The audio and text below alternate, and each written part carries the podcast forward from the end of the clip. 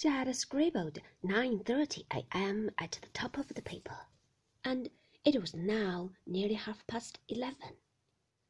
They had been gone about two hours. They would be home by now, Beatrice with her suitcase unpacked, going out into her garden and taking up her ordinary routine, and Giles preparing for his match, renewing the whipping on his bed. In the afternoon, Beatrice would change into a cool frock and a shady hat and watch Giles play cricket. They would have tea afterwards in the tent, Giles very hot and red in the face, Beatrice laughing and talking to her friends. Yes, we went over for the dance at Manderley. It was great fun. I wonder Giles was able to run a yard. Smiling at Giles, patting him on the back, they were both middle-aged and unromantic.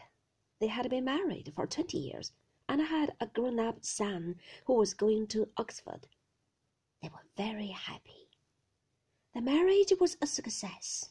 It had not failed after three months as mine had done.